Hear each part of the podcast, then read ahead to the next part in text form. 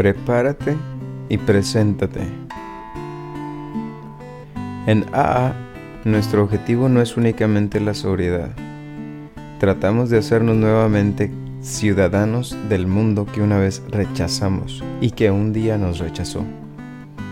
Esta es la demostración final hacia la cual el trabajo de paso 12 es el primer paso, pero no el último. Como lo ve Bill, página 21. En inglés hay un refrán que dice, suit up and show up, que se puede traducir como prepárate y preséntate. Esta acción es tan importante que me gusta considerarla como mi máxima favorita.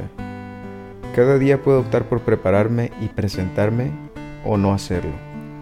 Presentarme a las reuniones es para mí empezar a sentirme parte de esa reunión, porque entonces puedo hacer lo que digo que haré.